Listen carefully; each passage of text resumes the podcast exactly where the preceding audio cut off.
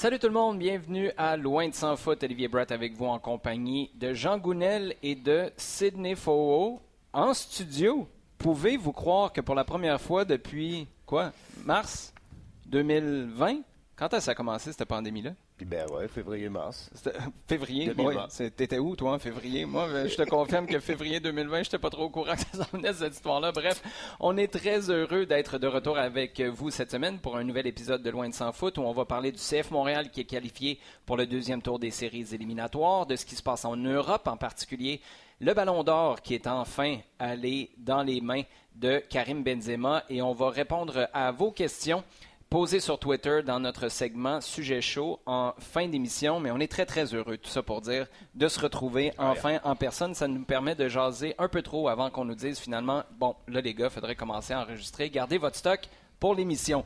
Euh, on va commencer, Sid, par cette victoire de 2-0. Le CF Montréal qui a gagné son premier tour de série, c'était face à Orlando. Si on regarde ce qui se passe à domicile, je pense que c'est l'événement qui retient l'attention de tout le monde si tu avais un, tiens, je te donne peut-être deux choses que tu peux retirer de cette victoire-là. Un stade plein, Ismaël Koné qui marque, Georgi Mihailovic qui marque, l'arbitrage, Orlando qui joue avec le cadran, une ambiance extraordinaire, un passage au, premier, prochain tour. Tu choisis quoi? L'ambiance. Euh, qui a été un, un niveau rarement vu à, Montréal. Plusieurs L'as-tu déjà vu au Stade Saputo? Il y a eu peut-être des, moments euh, très électrisants. Je pense qu'il y avait une, énorme tension euh, lors du premier match de Didier Drogba et il a, mm. répondu avec un triplé. Donc euh, je pense que ça, ça restait un peu dans, dans, nos, têtes et dans nos cœurs. Mais c'était en partie en réaction à ce que Drogba a fait. Avant le match, on y était pour décrire la, la rencontre à la radio. 25-30 minutes avant le match, tu sentais que quand les joueurs sont arrivés sur le terrain pour s'échauffer, tu sentais déjà l'électricité dans l'air? Et James Pantemis en a parlé, il n'a jamais vu un échauffement comme ça, avec autant, autant d'engouement, autant de, supporters qui étaient derrière lui. Et il y avait une, nervosité, une excitation de la part euh, des, joueurs lorsqu'ils sont arrivés, avec aussi la belle mosaïque euh, mhm. mise en place par le, par le mhm. club. Le stade était tout bleu. Donc là, forcément, l'ambiance euh, qui aussi s'est traduite par la suite par la vente des billets qui est, qui est partie en un éclair, parce que tout le monde voulait avoir encore une fois l'occasion de vivre ces, moments. Tu parles du deuxième tour? Exactement. Donc l'explosion sur le but de, de, de, la, pression qui a été mise à, l'arbitre qui pour moi a fait un excellent travail. Je sais que beaucoup vont commencer à, à se gratter les oreilles en, étant entendu ça, mais euh, je trouve que c'est on était dans un vrai match de série avec un adversaire qui était de bien meilleure qualité que je l'aurais cru, euh, qui a offert une bien meilleure adversité aussi que j'aurais mhm. cru et qui a, qui a donné voilà un, cocktail qui était euh, très très très agréable à consommer. Au début de la saison, Jean, lorsque Gabriel Gervais a été présenté comme nouveau président, la question a été posée à Joey Saputo. Euh, c'est moi qui l'ai posé, donc euh, je m'en souviens, je, m'en souviens un, un brin. C'était la première fois qu'on parlait à Joey Saputo depuis cette fameuse rencontre avec les Ultras, juste avant la finale de championnat canadien en 2021, où là, on avait essayé de ramener les Ultras. Une, rencontre qui était partie en vrille, où euh, une des choses principales qui s'était dégagée de cette réunion-là, c'était une menace peut-être pas explicite, mais implicite, ou au moins une allusion à un déménagement si jamais le public répondait pas. Quand on a posé la question en début d'année, à savoir, Joey, est-ce qu'un déménagement, ça fait partie de votre réflexion ou est-ce que ça fait pas du tout partie des plans à court ou moyen terme? La réponse, je l'avais trouvée intéressante. Tant que Montréal répondra présent, tant que le marché sera là, la famille Saputo sera là pour s'assurer de faire vivre le soccer à Montréal. C'est quand même tout un message que le public envoie, pas juste en fin de semaine, mais depuis l'été, c'est la sixième salle comble après un rebrand qui était parti tout croche. C'est ça, j'allais dire, c'est d'abord depuis cette période-là qu'il faut un petit peu juger les choses, parce qu'il y a eu beaucoup, il y a beaucoup de discussions, il y a eu beaucoup de négatifs qui est quand même ressorti de tout ça, il y a eu beaucoup de questionnements par rapport à l'identité de l'équipe, l'identité elle-même, dans son histoire, et puis l'identité de l'équipe par rapport au public, par mhm. rapport à son marché. Je pense que là, il y a quand même une réponse qui est assez nette, et que euh, à partir du moment où on sent qu'il y a quelque chose de concret qui va vers l'avant, qui bouge, la réponse, elle va être là, et elle va être positive, ça va suivre. Après, ça va être aussi au club de tenir sa part du marché. Je veux dire, pour l'instant, ça fonctionne et on sent que tout le monde converge dans le même sens. Et tu peux pas planifier les choses de cette manière-là en début de saison. mais tu as des salles combles. Et là, sur les six derniers matchs, Jean, il y a quatre buts que tu as marqués après la 89e minute de jeu. Dans un environnement, le stade Saputo, c'est pas facile. Quitter le stade, des fois, quand tu arrives à la dernière minute, je pense que les gens qui se sont fait prendre euh, à 8 heures euh, tout juste avant le coup d'envoi en sont conscients aussi. C'est pas toujours facile de naviguer autour de ce stade-là. Les gens avaient tendance à quitter avant la fin et c'était pas seulement dans des causes perdantes. Des fois, c'était un feeling de bon, c'est réglé, je rentre vite à la maison pour m'assurer de rater le trafic. Là, tu quittes avant la fin au stade Saputo, tu es dans le trouble et ça, c'est la plus belle carte de visite que tu peux pas avoir comme club. Ah bah oui, ça veut dire qu'il y a toujours, il se passe toujours quelque chose jusqu'à la fin et le plus tard, le plus tard possible. Oui, effectivement, c'est une habitude qu'il faut, sur laquelle il faut dire euh, attention. Attention parce que bah, ça continue, euh, ça continue à jouer. Soyez là. En fait, tu même pas besoin de dire attention. Je pense que les gens qui ont raté des buts en début de match ou en fin de match cette année au Stade Saputo euh, ont eu leur leçon. Et s'ils l'ont pas eu, ben là, c'est leur affaire. C'est pas à moi de. Non, mais c'est ça. C'est juste dire soyez là. Soyez là. Coup de sifflet du début, coup de sifflet final. Soyez là. Et même après d'ailleurs. Est-ce qu'on devrait réfléchir à l'an prochain tout de suite? Sid, parce qu'on a eu l'occasion d'entendre les propos d'Olivier Renard, de Gabriel Gervais, de Patrick Leduc pour ce qui était un premier match de série à Montréal en six ans, quand même, depuis le 22 novembre 2016. Écoute, c'est hallucinant de, dire ça. On faisait le décompte, toi et moi, il y a cinq entraîneurs. Oui, on entre Wilmer Cabrera dans cette équation-là. Il y a cinq entraîneurs qui sont passés depuis. Il y a eu un rebrand, on est passé au flocon, on recule, on change le flocon. D'ailleurs, je l'ai déjà dit, là, on the record, cette équipe-là va soulever le trophée de la MLS Cup avec un flocon sur la poitrine. On s'en rappelle? Ben je veux juste être capable de pouvoir sortir cette clip-là quand ça va arriver.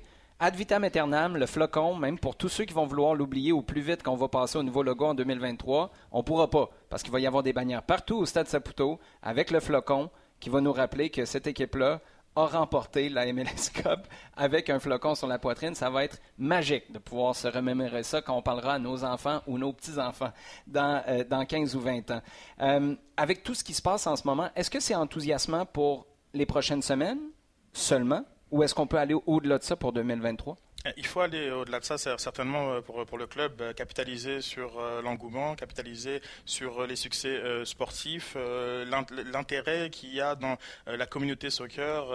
Mathieu Chouanière, hier, au point de presse, disait il n'avait jamais senti autant de gens derrière le club et cette, cette communauté qui, qui le pousse. Et même dans la rue, hein, les, les, joueurs disent c'est pas seulement au stade, parce que là, évidemment, il se passe quelque chose de spécial, mais quand tu te fais plus souvent, Pantémis disait la même chose la semaine passée, quand tu te plus souvent arrêter dans la rue pour te faire donner une tape dans le dos, c'est là que tu sens que c'est la ville au complet qui est derrière toi. Et par rapport à, ce, à, cette échéance de 2023, on sait que c'est aussi l'anniversaire du 30e du club. L'an prochain. L'an prochain, on sait aussi qu'il y a énormément d'argent qui, rentre dans les caisses du club et qui euh, devra euh, faire beaucoup de. Tu parles des salles combles ou d'Apple Je parle aussi de Mihalovic, de, de, ah bah potentiellement de Koné. On n'avait même pas parlé de ça. De, Wanyama qui, euh, qui, qui, libère aussi de la masse salariale, qui fait en sorte que le club devra faire de nombreuses transactions. Donc 2023 est déjà là pour une équipe qui, dans tous les cas, aura aussi un nouveau logo à aborder, à aborder avec euh, un nouveau maillot à présenter et euh, l'ambition, euh, je parlais tantôt des, ventes de billets, mais d'augmenter le nombre d'abonnés de saison parce que selon le, club que, je cite, ben, si les gens étaient abonnés de saison, il n'y aurait pas eu autant de frustration sur les billets qui ont été vendus. Donc, Ce qui est factuellement vrai et euh, juste, encore le club, un heureux problème. Donc pour 2023, euh, il y a beaucoup de choses qui sont, qui, sont, qui sont changeantes et donc il faut toujours il faut anticiper ça pour le club et n'as pas le choix d'y réfléchir euh, dès maintenant. Jean? Oui, c'est juste, je rebondis sur quelque chose que tu as dit là. quand tu parlais de Pantémis qui se fait taper sur, le, sur le dos, faites qu'il soit reconnu. Ah oui Faites qu'il soit reconnu, simplement. Et pendant longtemps, ce club-là, ces joueurs, à une, deux exceptions près, vivaient dans une certaine. Patrice Bernier, Samuel Piat. Ouais, absolument. Et euh, un anonymat, pardon. Et euh, ça, c'est quand même quelque chose d'incroyable que ce statut-là soit passé en dehors du stade, mhm. dans le quotidien, dans, le, dans tous les jours. Ça, c'est vraiment la marque de quelque chose qui est installé. En termes d'identité, euh, six Canadiens, à un moment donné, se sont retrouvés sur, euh, sur, le, sur le terrain.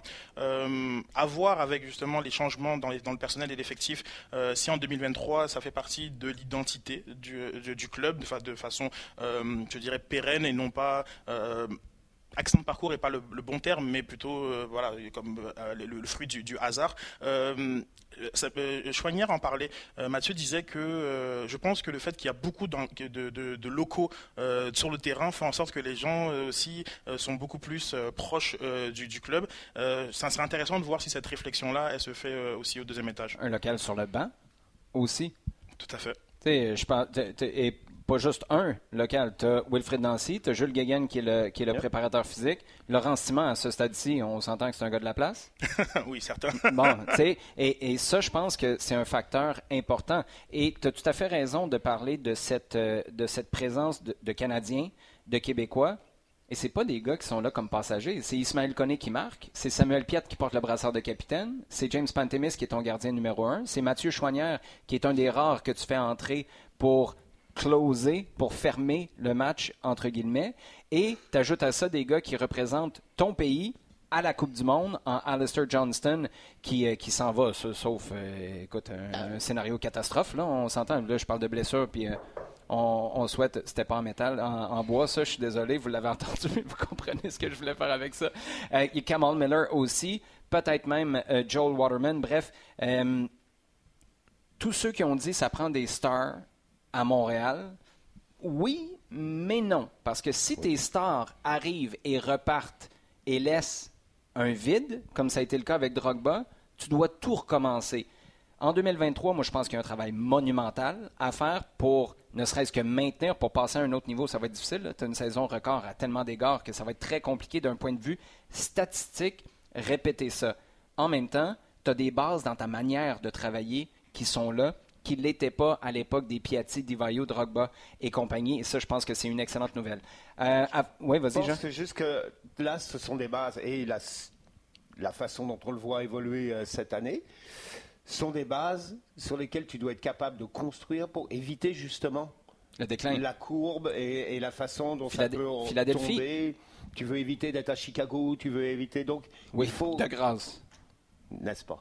Euh, donc, euh, effectivement, c'est là-dessus. Et c'est pas une question de, voir les choses sous un mauvais œil, sous un mauvais regard pessimiste. C'est de se dire, vu la façon dont la MLS évolue et la fluctuation des clubs au, fil des années, tu dois pouvoir utiliser tes années riches, tes, tes années de pain blanc, au moment justement pour solidifier, pour construire, pour avancer et te dire, OK, les années où ça va être un petit peu moins bien, mhm. on est solide. Un aspect où peut-être, puis là on va revenir sur ce qui s'en vient en fin de semaine prochaine avec euh, la demi-finale de l'Est face à NYCFC, mais pour conclure sur l'an prochain, là où tu peux faire un gros pas vers l'avant, c'est dans la performance, la contribution des gars que tu es allé chercher à l'extérieur des étrangers, des Hamdi, euh, Miljevic peut-être encore un peu sur la clôture, Sunusi Ibrahim, Bjorn Janssen. Ça, c'est des gars qui ont eu un rôle plus que marginal cette année, alors que ton recrutement intra-MLS est impeccable. Est-ce que tu es capable de trouver un équilibre entre les deux qui te permet d'assurer cette transition? S'il y a des Koné,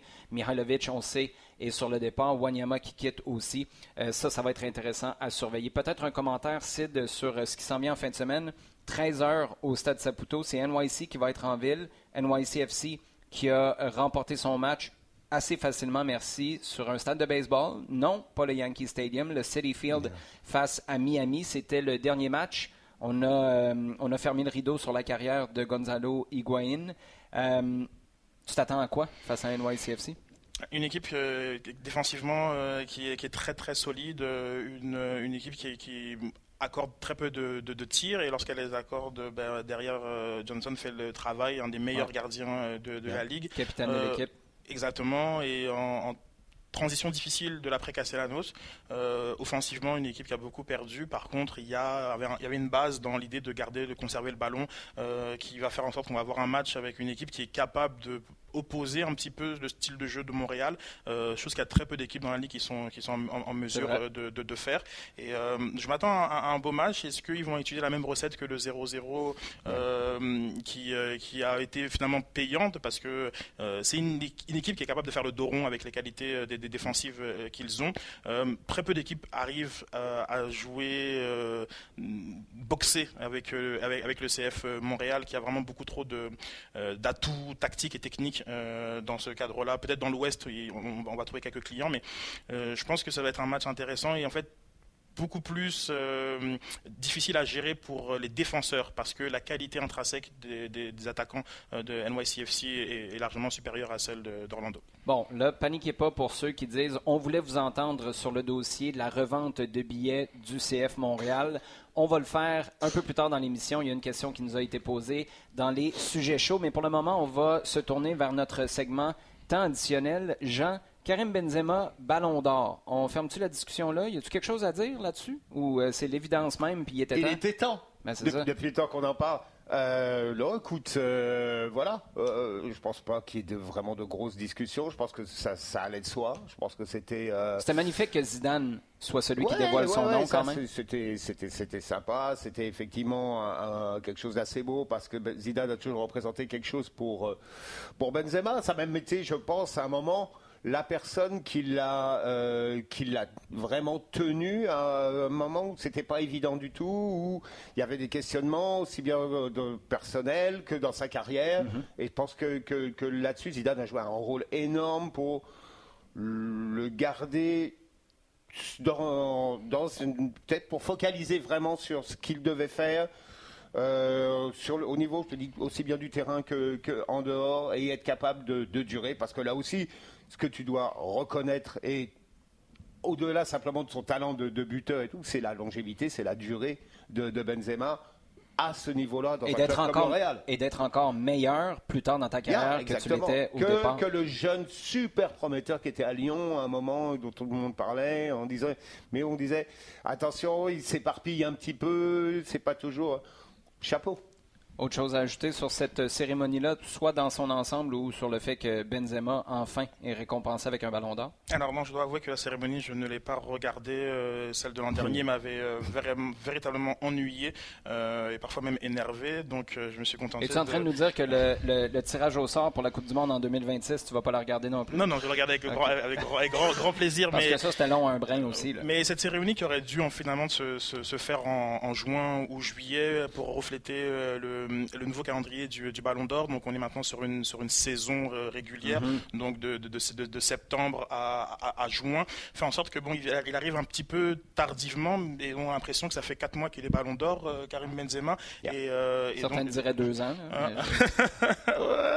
D'autres diraient l'inverse pour, pour cet aspect-là, mais c'est une récompense pour un joueur qui effectivement, lorsqu'il a éclos sur la, sur, la, sur la scène, avait ce, ce, mix entre Zidane et, et, Ronaldo, mhm. R9 et, euh, euh, avait brûlé la Ligue 1 à l'âge de 19 ans ou, 20 ans, notamment avec des performances en Ligue des Champions et qui, euh, mhm. moi, m'avait toujours un petit peu, je dirais, j'avais toujours un petit peu un beau moqueur parce qu'il est arrivé au service de, de, de, Ronaldo, de Bale et, de, et de, la machine Real Madrid, mais j'ai toujours pensé que c'était un joueur qui pouvait être la, tête d'affiche d'un projet. C'était vraiment le meilleur talent français sur, sur les dix dernières années, 15. Et donc, très satisfait de, lui. Ironique de voir que dans le même temps, Higuain prend sa retraite éliminé au premier tour de, de, la MLS lorsqu'on pense aux commentaires de Mourinho. Tu vois, j'ai réussi à le placer. Lesquels, lesquels précise Parce que quand tu parles de commentaires de Mourinho, là, la liste peut être longue. Tu parles de quoi, là? Euh, Le chat et euh, ah le, le, chien, c'était une, une, métaphore euh, de, de, José. et un, voilà, un joueur extraordinaire qui.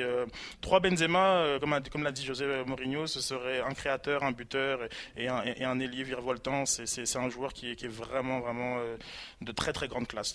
On parlait. Trois fois, tu l'as placé trois fois. Ouais, c'est ça. Ça, c'est top. C'est pour ça qu'on va enchaîner rapidement sur la Coupe du Monde qui s'en vient en grand pas. Un, petit mot pour, pour, pour, Mané, deuxième, meilleur classement d'un joueur africain. Et, plus, et plus beau moment de toute la couverture de ce ballon d'or-là. Avec son prix humanitaire. Et, je, pense... parlais du fait qu'il n'a pas reconnu son ancien coéquipier. oh là C'est vrai qu'Aubragnac ne s'est pas fait reconnaître alors qu'ils ont, ils ont, ils ont côtoyé à, à, Metz. Mais Mané, c'est le seul qui avait un petit peu allez, entretenu un, un, suspense, mais avec la, défaite de Liverpool en, finale, c'était assez réglé. Très, très bon point. Et pour ceux qui ne savent pas trop de quoi on parle, allez faire un tour sur les médias sociaux. Aubragnac lui-même euh, a, ri de l'affaire, a partagé sur euh, ses réseaux sociaux. On amène Mané, puis on dit qu'est-ce que ça fait de, de, se revoir. Puis Mané regarde, euh, c'est comme un chevreuil sur le bord de l'autoroute, puis il dit qui ça? Là, on a été obligé de dire, ben, on s'est croisés à Metz. c'était bien le fun de te rencontrer. Finalement, peut-être que c'était le fun en one way, comme on dit à Metz. restriction pour euh, les euh, médias au Qatar. La Coupe du Monde s'en vient à grands pas. 20 novembre, on rappelle, on va vous le rappeler à plusieurs reprises d'ici là. Tous les matchs seront diffusés sur les ondes de, RDS. Euh, qu'est-ce qu'on fait de ces restrictions médias-là au Qatar, Jean? C'est embêtant.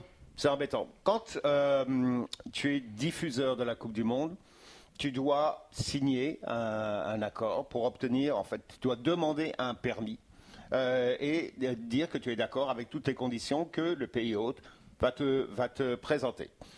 Et, la, et la, FIFA Et la FIFA. Mais dans, dans, le cadre de la FIFA, ça se tient généralement au stade. Avec des, par exemple, des créneaux, C'est la couverture en tant que des, un, un, timing très très précis. On parle maintenant de en dehors du terrain. Là, ça devient un petit peu plus embêtant parce qu'il y a des restrictions qui viennent d'être rajoutées euh, au moment de la demande de ce permis. Des restrictions sur la couverture média, c'est-à-dire qu'il est interdit maintenant, en tout cas, tu dois euh, reconnaître que tu ne vas pas, tu vas accepter de ne pas euh, filmer, enregistrer autour de tous les bâtiments publics, euh, que ce soit ministère, hôpitaux, universités, tu ne peux pas euh, enregistrer, filmer autour des, euh, des, zones d'hébergement des, travailleurs étrangers, travailleurs migrants.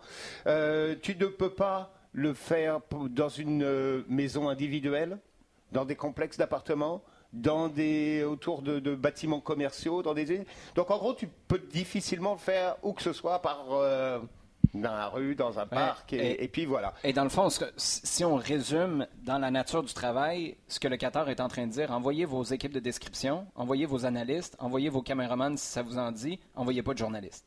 Ben c'est ça. C'est en gros, c'est ça. C'est-à-dire, euh, euh, en fait, on, il ne va pas y avoir de sujet tabou parce qu'il y a un certain nombre de euh, publiquement, il y, a, un discours qui est on va relaxer un certain nombre de, règles, mais dans la pratique, ça veut dire euh, euh, oui, mais de toute façon, vous n'allez pas vraiment avoir la possibilité de parler du pays ou de filmer quoi que ce soit, puisque euh, il y aura le, sujet, vous pouvez les aborder, mais vous n'aurez pas les moyens de le faire. exactement. Ironiquement, cette Coupe du Monde-là, c'était supposé être une carte de visite pour le Qatar. Oui, mais au niveau de, je dirais, de, l'accueil, de la présentation, tout ce qui est cosmétique, ça, ça va passer. Il n'y a pas de problème. À partir du moment où tu voudras faire du travail de fond, euh, ce sera pas mal plus difficile. C'est ce que des, euh, euh, diffuseurs comme la BBC voient tout de suite Et la BBC s'est plaint et a dit c'est vraiment problématique cette, cette histoire-là.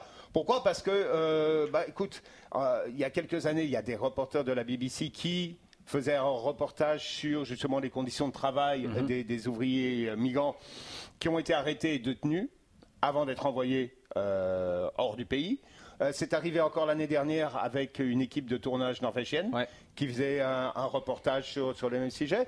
Donc on, voit que ces règles-là continuent, sont maintenues, mais vont être encore plus resserrées puisque tu ne vas vraiment pas pouvoir sortir en dehors des stades pour faire un petit peu ce que n'importe quel diffuseur fait. On, le voit très bien dans, chaque Coupe du Monde, dans chaque grand tournoi.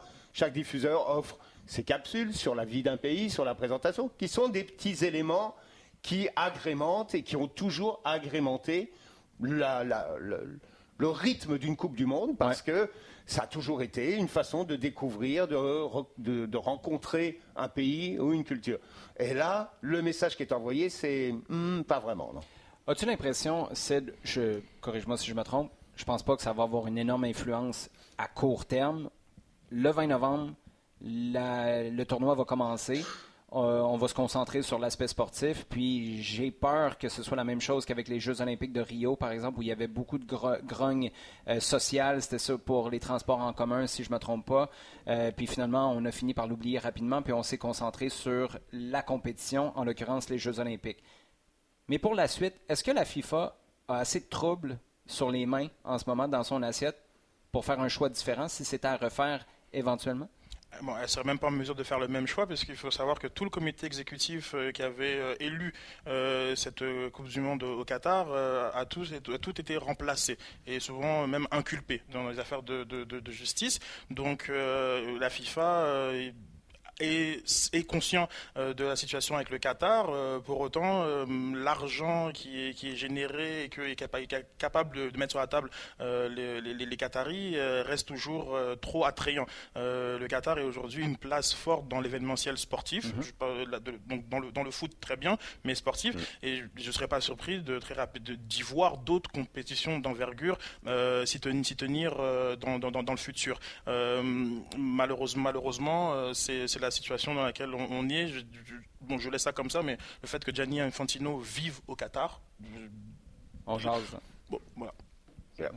voilà, point de exactement. Terminé. On vient de mettre fin, euh, j'allais dire au segment, pas tout à fait au segment, euh, mais tout près. Le temps de parler de la Premier League. Jean, ça fait combien de temps que tu n'as pas vu une Premier League aussi ouverte que ça? Michael Arteta, 4 points devant Manchester City avec euh, Arsenal.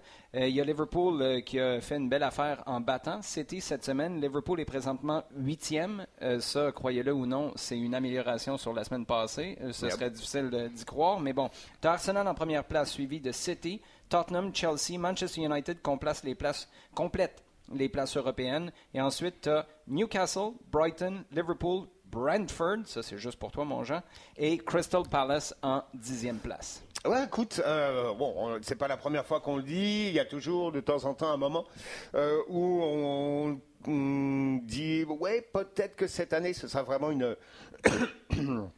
une course intéressante. Je pense que là, c'est pas mal, euh, c'est pas mal ça. Euh, oui, Arsenal est en tête. C'est formidable ce qu'ils font depuis le début de saison. Mm-hmm.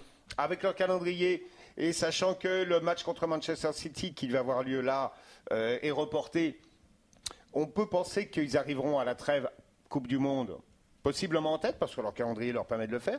Manchester City demeure le, euh, favori quand même hein, pour, euh, pour le titre, parce qu'ils sont tellement complets et tellement, quand ils sont vraiment bien, au-dessus de tout le monde, qu'il faut quand même se garder une petite gêne, mais sinon c'est extraordinairement ouvert. Les Tottenham, Chelsea juste derrière, pardon, on a vu qu'ils étaient en très très nette progression avec Conte et avec Graham Potter.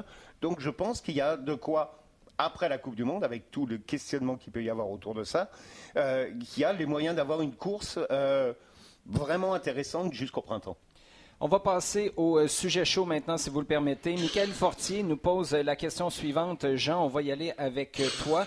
Ballon d'or féminin. Deux joueuses seulement du top évoluent aux États-Unis. Est-ce que c'est un signe que les clubs européens ont évolué à ce point qu'on snob, peut-être, en quelque, en quelque sorte, euh, la Ligue euh, américaine? Écoute, il y a un moment où il faut, faut regarder la façon dont le, système est en train de, de, s'ouvrir. Mm-hmm. Hein, euh, qu'est-ce que tu as eu cette année? Tu as, as eu un euro, donc qui va forcément relever un petit peu le, le, le niveau et qui, qui, va amener un peu plus de débat. Et braquer les projecteurs sur l'Europe aussi. Qui va braquer les projecteurs. Tu as, pardon, tu as maintenant une Ligue des Champions qui, qui tourne hein, et euh, qui, autour de laquelle gravitent des clubs qui battent régulièrement des records. Qu'est-ce qu'on a vu cette année? C'est des records d'affluence mhm. Continuellement, que ce soit en Angleterre, que ce soit à Barcelone. Exact. OK Un niveau de jeu qui monte continuellement aussi, avec un brassage important, comparé à une, euh, une ligue nord-américaine qui est statique pour l'instant. Hein, qui a du mal à se renouveler, qui a du mal à attirer des joueuses, alors qu'avant, tu étais en Europe, tu voulais faire carrière, tu voulais vivre de, ton football. C'était ici que ça se passait? C'était ici. C'est plus le cas maintenant du tout. C'est même, on commence même à voir un mouvement dans l'autre dans l'autre sens. Donc les deux joueuses qu'on voit, c'est Alex Morgan mhm. et Trinity Rodman, qui sont loin, loin derrière au classement. Et bah, c'est un petit peu normal. Au moins jusqu'à l'année prochaine, avec une année Coupe du Monde, ça changera peut-être un petit peu. Mais il est certain que actuellement, le, focus vraiment de, ce qui se passe, de l'événementiel foot féminin, se passe en Europe. Ça y est. Je pense que, là, le mouvement s'est produit et il va falloir commencer à vivre avec ça. Et c'est aussi dans le traitement de l'attention euh, médiatique parce que je regarde, ne serait-ce que sur le site de Sky Sports, maintenant, c'est tout pêle-mêle tu as les hommes, tu as les femmes qui sont toujours là. Évidemment, on présente la, Women's Super League en Angleterre. On y donne beaucoup d'attention du côté de, Sky parce que c'est une, une, propriété de l'entreprise. Mais le fait que ça fasse partie de ton fil constamment, c'est un, une locomotive majeure pour le soccer féminin. Et, et, sur ça, la NWSL pourra pas, pas lutter. Euh, à partir du moment où la machine médiatique barcelonaise commence à, pousser ah. Alexis Potala, c'est que, que, du côté de City, Chelsea, Paris Saint-Germain, Lyon. Tu veux dire pour des euh, titres comme le Ballon d'Or? Pour des titres comme le Ballon d'Or, mais pour, pour même pour le, pour le reste, parce que euh, l'attention médiatique a basculé en, dans trois ans.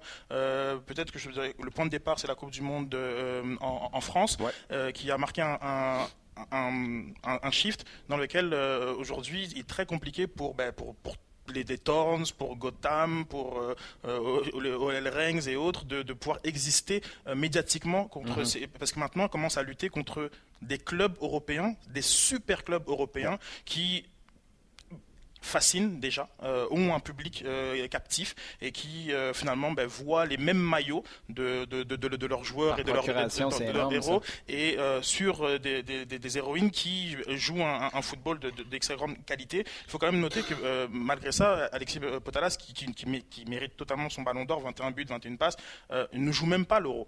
Non. et rate en partie la, la, la, finale gagnée par, par Lyon. Et elle est sur le sur le sur le sur euh, la, gagnante. Euh, je pense véritablement que et ce shift-là va continuer euh, même pour le tournoi olympique. Aujourd'hui, il va avoir tranquillement, pas vite, la Coupe du Monde va prendre sa place dans le dans le portrait dans le sport féminin. Ensuite, il y aura l'Euro et le tournoi olympique va va, va tomber comme chez les, comme chez, comme chez les garçons, parce que, parce que ben, l'UEFA, la FIFA, met toute son emphase sur ces gros, ces gros événements-là. ça fait même pas un an et demi qu'on a célébré Tokyo. Sid commence pas à faire un peu d'ombrage à ça même si je comprends exactement ce que tu veux dire, puis je suis pas mal d'accord avec toi. Mais quand même, ça fait même pas un an et demi. David Auclair, maintenant, Sid, nous demande est-ce que le club, qu'est-ce que le club, par du CF Montréal, peut faire pour contrer les bandits les mots de David, pas les miens, de revendeurs de billets. Pour remettre très rapidement en contexte, pour ceux qui n'auraient pas vu passer, les billets se sont envolés très, très, très rapidement. Tout a été vendu pour la demi-finale de dimanche face à NYCFC au stade Saputo. Il y a des gens qui se sont retrouvés en difficulté, incapables de trouver des billets. Euh, il y a des euh, sites licenciés de revente qui ont des lots de billets. Il y a des gens, des individuels comme vous et moi, qui ont acheté des billets, qu'ils soient détenteurs de billets de saison ou non, ils ont réussi à avoir des billets et ils en ont pris en plus, ont essayé ou sont en train d'essayer de faire de l'argent avec, euh, ces billets-là. Et il y a des gens qui ont juste acheté leur lot de billets pour assister au match. Et euh, ben, je présume que dans ce cas-là, il n'y a pas trop de commentaires à y avoir. Comment tu vois ça? Puis est-ce que le club a une job à faire pour contrer ça? Oui, euh, le club euh, peut, décider des moments où euh, les billets sont à, disposition du, grand public et avoir un, déploiement des billets par séquence pour, s'assurer notamment que les, abonnés de, saison puissent avoir accès en priorité aux billets. Ce qui a été le cas dans ce cas-ci?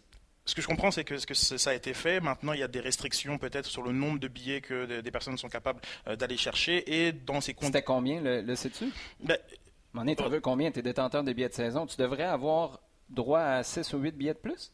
Pourquoi? Ben, L'idée étant que euh, pour là, on, on parle d'entre 4 et 9. J'arrive pas à trouver le nombre exact de, de, beaucoup, là, Tu sais que ça va être sold out de toute façon. exactement. Et euh, donc, pour le, pour, le, pour le club, il y a plusieurs euh, situations qui, qui, se superposent, puisque tu as, la, as la réalité d'une saison dans laquelle tu as besoin de tes sites de, revendeurs. très bon point. Là, tu as un engouement qui est-il représentatif de la façon dont se, vendent les billets Si on, suit les déclarations du club, c'est une vente record. On n'a jamais vendu 15 000 billets aussi, aussi rapidement. Donc faire des, faire des solutions pour des, problèmes qui ne sont pas euh, peut-être récurrents ou qui sont comme du domaine de l'exceptionnel, euh, c'est compliqué. Par contre, euh, ça a créé énormément de frustration chez, de nombreux partisans, surtout dans l'idée que des, des, scalpers ou des revendeurs se faisaient du, profit sur cette situation. Et pour, le, pour le club, le message il est clair à devenir abonné de saison. Vous aurez la, la, priorité euh, dans, dans, dans, dans l'achat euh, des, des, billets. Et peut-être, allez, en, en, termes de communication, peut-être un peu plus d'empathie, parce que ce sont, des gens qui, qui veulent participer à, à, à, cette fête. Et euh, je pense qu'on doit aller un peu, un peu plus loin que ben, Just Too Bad et voir un peu comment on peut accommoder les, les, les, différentes personnes. Là, là où je, je suis un peu en deux chaises, parce que pour moi, donner priorité à ceux qui sont toujours là avec toi, peu importe l'enjeu, et ça c'est bien avant des séries éliminatoires où il y a un énorme buzz, c'est important. Ça, ce qu'il faut comprendre, c'est que ça inclut tes supporters et ça inclut aussi tes sites de revente. Parce qu'au mois d'avril, quand tu as 12 000 personnes dans les estrades, les billets.ca de ce monde, pour ne pas les nommer, tu as, des sites licenciés qui sont des partenaires du club. Après, tu as Olivier Brett, qui peut être détenteur de deux billets de saison, qui décide d'en prendre neuf de plus et qui veut faire la palette sur ces neuf billets-là. Ça, pour moi, c'est quelque chose de complètement différent parce que c'est quelqu'un qui capitalise sur un match en particulier. Euh, est-ce que tu peux contrer ça? Oui. Moi, je pense que tu peux limiter à deux de plus, par mhm. exemple, ce qu'un détenteur de billets de saison peut avoir. De le récompenser parce que c'est un détenteur de billets de saison, d'en avoir deux de plus, je pense que c'est tout à fait légitime. Après, d'en avoir une tonne, je pense que c'est peut-être un peu trop. Pour les sites de revente maintenant, ces sites-là prennent un risque pour toi tout au long de l'année, même quand il y a 12 000 personnes dans les estrades au mois d'avril. Donc, de les voir avoir le même accès, et de ce que je comprends, on ne leur a pas donné plus de billets, que ce soit en pourcentage ou en nombre effectif. C'est la même chose d'un bout à l'autre de la saison. C'est certain qu'on y prête plus attention, parce que là, tout d'un coup, il y a plus de monde qui veulent des billets et qui se rendent compte qu'une fois que ça se retrouve sur ces sites-là, ça augmente parce que c'est eux qui capitalisent sur une tarification dynamique, pas le club qui n'a pas eu deux heures pour embarquer la tarification dynamique. Tout était parti. La dernière chose, c'est donne accès privilégié à ton monde.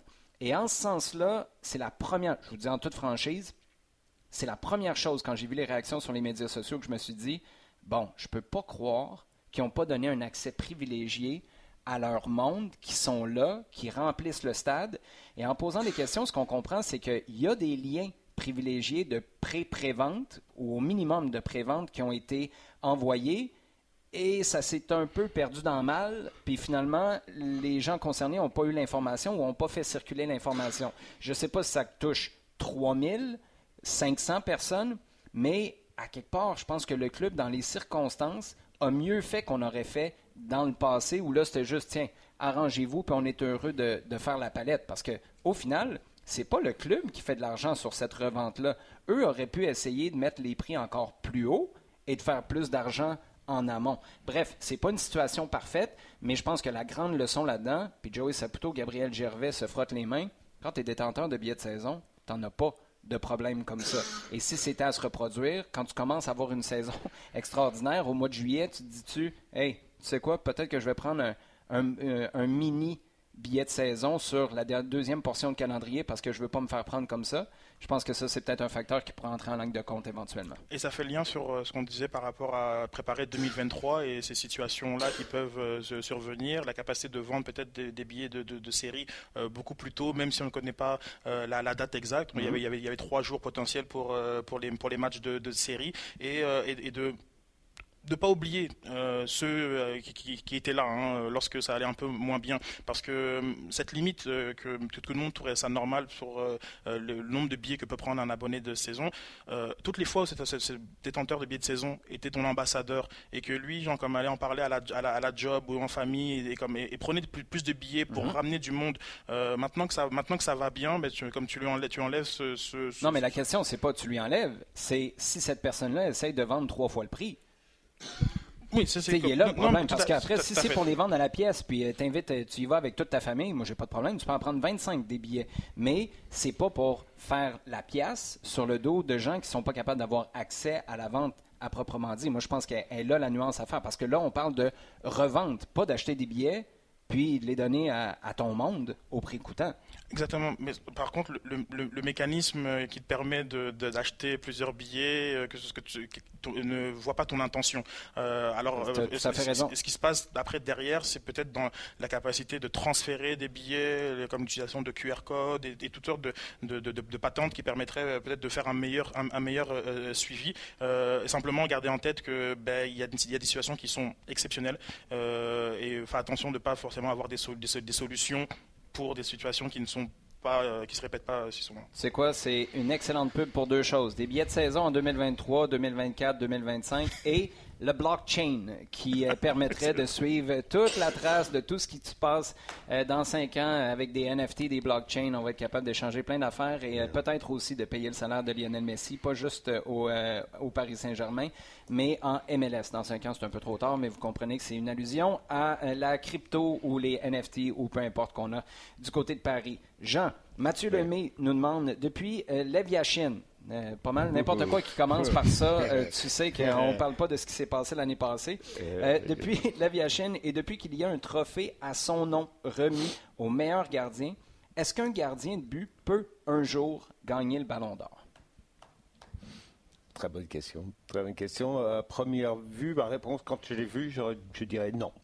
Non, et, ça me ramène, ça, et pourtant, mais ça m'amène à, un discours et à une situation qui m'a semblé un peu bizarre il y a, il y a une vingtaine d'années de ça, où le, rédacteur en chef de, France Football, qui décerne le Ballon d'Or, répondait à quelques questions. On lui demandait euh, un petit peu le profil type du Ballon d'Or, parlait de spectacles, de, euh, de joueurs euh, reconnus et, adulés. Et donc on lui disait, ben, donc essentiellement, à part un des cas très très particuliers, un défenseur s'y retrouvera jamais. Et la discussion est portée sur les gardiens. Et le discours était de dire, quasiment tel quel, les gardiens, un gardien ne pourra jamais avoir le ballon d'or. Or, pourtant, quand il pense, à part un but, qu'est-ce qu'il y a de plus spectaculaire au football? Les arrêts. Un arrêt. Ah, mais euh, euh, tu sais quoi, c'est intéressant, je ne pensais jamais euh, qu'on aille là. sur, au 5 à 7, quand je, me, quand je m'en vais parler avec, avec Yannick Bouchard et Frédéric Plante, je leur présente à chaque semaine trois buts de la semaine. L'an dernier, à la fin de la saison, j'ai voulu faire changement un peu et sortir trois arrêts, les trois plus beaux arrêts de la saison. Les arrêts en 2022, c'est plus les arrêts des années 90. Les gardiens sont beaucoup trop gros.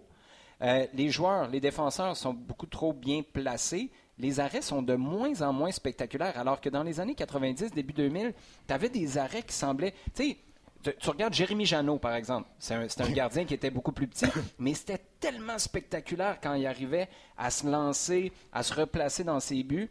Ça se voit de moins en moins parce que les gardiens sont juste trop bons. Oui, exact. Alors, il y a quand même eu, hein, pour, pour euh, se rapprocher un peu, revenir un peu à la question, il y a quand même eu des cas de gardiens où ça a été limite. Je pense à Cannes. Mm-hmm. Cannes en, 2002, qui est le joueur du tournoi. Euh, parce que c'est vrai qu'il amène l'Allemagne, qui n'était pas une si bonne Allemagne que ça, en finale. Mais bon, simplement, cette année-là, il y a Ronaldo qui est une coche en dessous. Euh, T'as Neuer. Neuer, et on se rappelle, il y a quand même eu un débat. Un, mhm. débat qui a duré, duré. Est-ce que Neuer, pour ce qu'il fait avec le Bayern, parce que c'était aussi quand même quelque chose de. Euh, il y a eu la Coupe du Monde, mais il y a aussi le fait qu'avec le Bayern, champion d'Europe en 2013, euh, et puis euh, super dominant à l'année longue, il y avait quand même un cas à faire. Et non, effectivement, à chaque fois, Ronaldo Messi sont passés devant lui.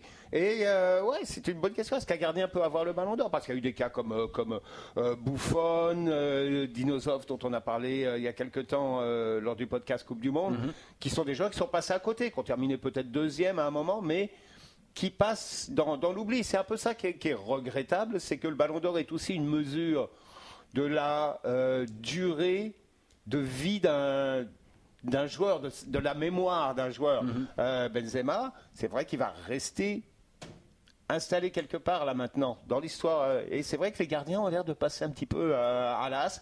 C'est vrai que eh ben, tu oublies que durant telle période, il y a eu un Oliver Kahn qui a été absolument incroyable, qui a un Gigi Buffon qui a été sur la durée quelqu'un d'absolument fantastique, Dino- Dinosaure en a aussi. Euh, donc, c'est vrai que ce serait bien d'essayer de revaloriser autrement que par un trophée spécial gardien. Revaloriser un gardien dans le ballon d'or régulier. Sid, tu voulais conclure l'émission en faisant la bio de Yashin? non, euh, pour, mais qui, qui au final euh, aura au moins euh, donné son nom au, au trophée. trophée, ouais. mais, euh, mais non, mais le, mais le- mais le ballon d'or est, est- est cassé depuis, euh, depuis bah, peut-être un- un- une, une bonne vingtaine d'années. Il y a eu des discussions très, des, des décisions très très discutables euh, qui, ont, qui, qui ont, qui ont conduit à une situation qui, lorsque Messi et euh, Ronaldo ont, ont émergé, ont fini par euh, achever le trophée. Donc la réponse très rapidement, c'était, c'était, parfaitement juste et déprimant à la fois tout ça. Non, non, mais- c'est- une bonne citation. Ça ferait un excellent t-shirt. Et par exemple, enfin, euh, pour revenir un petit peu rapidement, euh, Jean parlait de 2002 Cannes, mais 2002 c'est Roberto Carlos, c'est même pas Ronaldo qui fait un excellent tournoi, mais le fait que tu veux pas le donner à un défenseur, déjà, déjà, il y avait il y a le début de ce qui- même pas c'est ça, il y, a, le début de qu'est-ce qui ne va pas dans, dans, dans, dans, dans le, ballon d'or. Et, euh, et, et- et 2006, pourquoi Cannavaro alors que Buffon euh, est, est- est le héros euh, de tant attendu? Donc, euh, Et en tout cas en 2014, on en parlait au, au podcast Coupe du Monde de, ce que est Ma- Manuel euh, euh, Neuer. Un révolutionnaire. Donc, et un révolutionnaire et donc déjà on n'a même pas un allemand parce que c'était c'était pas très euh, sexy euh, alors que Thomas Müller était avait une, connu une année incroyable et dans ça on euh, n'a pas forcément un gardien donc le, le- le ballon d'or et, et ma réponse à Mathieu était non, il n'y aura pas de gardien. Maintenant, on va, on va quitter l'ère Messi-Ronaldo. On va peut-être revenir un Ouais. peu à la, à la- à la base de simplement donner euh, le trophée au meilleur joueur de la meilleure équipe et que peut-être que tranquillement euh, on aura euh, l'opportunité, euh, vu qu'il y aura des, des figures beaucoup moins polarisantes que Messi et Ronaldo, peut-être de récompenser euh, un, un gardien. Maintenant, quand je vois que Courtois, après la saison qu'il fait, est septième Yeah, au, au trophée et aussi tout simplement la présence même du trophée Lev, Lev Yashin Ah ouais. est très problématique. Donne une porte de sortie. Exactement. Ça, Donc euh, pour euh, pour ça, de- tout, tout comme le trophée du meilleur buteur, on n'a pas besoin de. Trophée de- Yashin, tu le donnes à qui? Si tu donnes un ballon d'or à un gardien? Ben voilà. Ben oui, c'est la question. euh, c'est un peu comme voilà, c'est un peu comme le trophée des jeunes. Donc je pense qu'il y a voilà. Donc mais peut-être que allez d'ici 5, 8 ans, 10 ans, euh, on, verra l'émergence d'un- d'un- d'une normalité. Ouais, puis pour commander vos t-shirts, le ballon d'or est cassé. Contactez Sid, il est facile à trouver un peu partout sur les médias sociaux. Les gars, euh, c'est tout le temps qu'on avait. Votre niveau de confiance de voir le CF Montréal se qualifier pour une finale de l'Est est où? Élevé. Élevé? Ça, c'est sur 10, c'est où maintenant? 8. Jean? Ah, je suis pas mal à, je suis à 7, mettons, parce que New York, c'est- et ce qu'ils m'ont montré lors de la dernière fois qu'ils sont venus, je vois que c'est une équipe qui peut être pas mal à l'aise dans des conditions extrêmement adverses. Mais euh, à part ça, ouais, je pense que la dynamique est plutôt du côté Montréal actuellement. Bon, juste question d'être cohérent avec moi-même. Je vais me placer à 9 sur 10 simplement parce que je vous répète que le CF Montréal va avoir une MLS Cup au bout des bras avec sur sa poitrine un flocon et ça va être la chose la plus impact de Montréal de l'histoire de l'humanité. Voilà. Merci d'avoir été en notre compagnie pour ce premier balado Loin de s'en foot de retour en studio depuis euh, le début de la pandémie. On a apprécié, j'espère que vous aussi. Merci de nous avoir posé vos questions sur euh, Twitter avec le hashtag LDSF. Continuez de le faire et continuez aussi de partager le contenu sur le rds.ca balado diffusion sur iHeartRadio et toutes vos plateformes préférées.